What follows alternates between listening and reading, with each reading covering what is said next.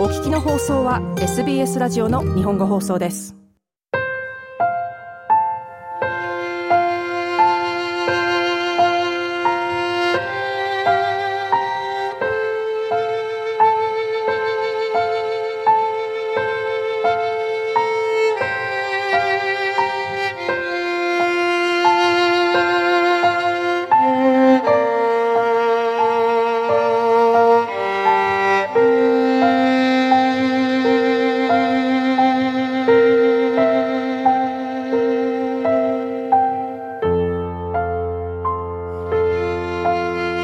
こんばんは。皆様お元気でお過ごしでしょうか？ビーバーオペラの時間がやってまいりました。プレゼンターの大竹彩子です。さて、本日はですね、このオペラ、この曲というのではなく、この歌手の声をご紹介したいという着眼点からお話ししてみたいと思います。エディタ・グルベローバさんという世界的なコロラトゥーラソプラノが昨年お亡くなりになった際に、彼女のお箱であった曲をお聴きいただきながら彼女を忍ぶという内容の放送をお届けしたことがありましたが、今回はオーストラリアが誇る大歌手、ジョーン・サザーランドさんをご紹介したいと思います。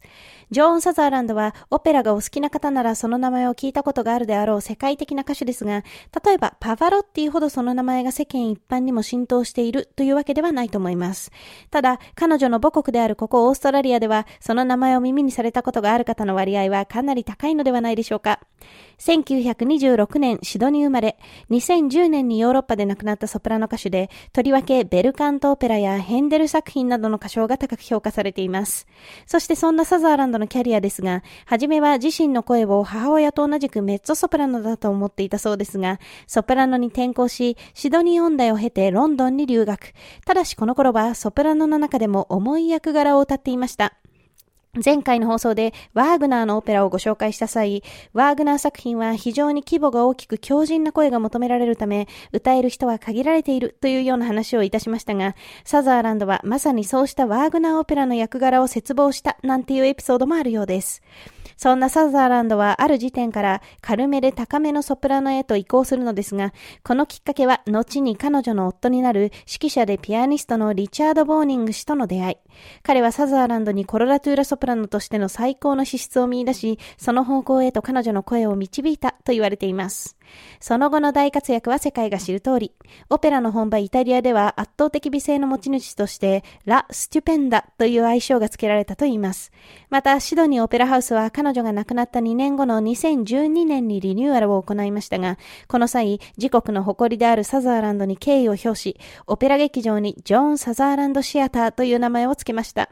私のシドニー初訪問はこれより後でしたので、オペラハウスでの公演に伺った際、サザーランドシアターと書かれているのを発見し、感激したことをよく覚えています。さて、これまでの話しぶりからもお気づきになられたかもしれませんが、私個人もサザーランドの大ファンの一人です。個人的見解ではありますが、こう理屈を超えた天井の響きが感じられると言いますか、圧倒的な空間の広がりやスケール、すべてを包み込むような温かな音色は唯一無二のもので、もうひれ伏すしかないという印象を受けるほどです。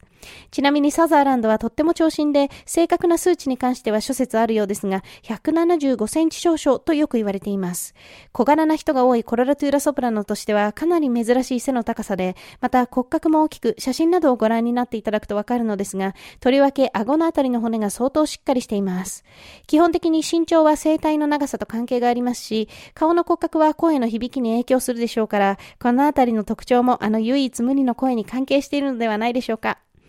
本日は、そんなサザーランドの様々な名歌賞の中でも、個人的に大好きな録音を選んでみました。オペラではないのですが、ヘンデルのサムソンという英語のオラトリオから、輝かしいセラフィムにというアリアです。旧約聖書に登場する当時サムソンの最後を描いた作品で、このアリアはサムソンが死去したことが判明した最後の場面で、皆が彼の人生栄光を称える中、イスラエルの女というキャラクターによって歌われるアリア。歌詞にはサムソンの名前などは特に出てきませんが、天使のトランペットが高らかに吹き鳴らされる様子が歌われ、実際にトランペットのソロも伴う非常に華やかで威厳のある曲です。では、サムソンより輝かしいセラフィムに、演奏は英国ロイヤルオペラハウスのオーケストラで、指揮はフランチェスコ・モリナーリ・プラデッリ、トランペットはハリー・ディレイ、そして歌唱はジョーン・サザーランドです。ではまた次回の放送でお会いいたしましょう。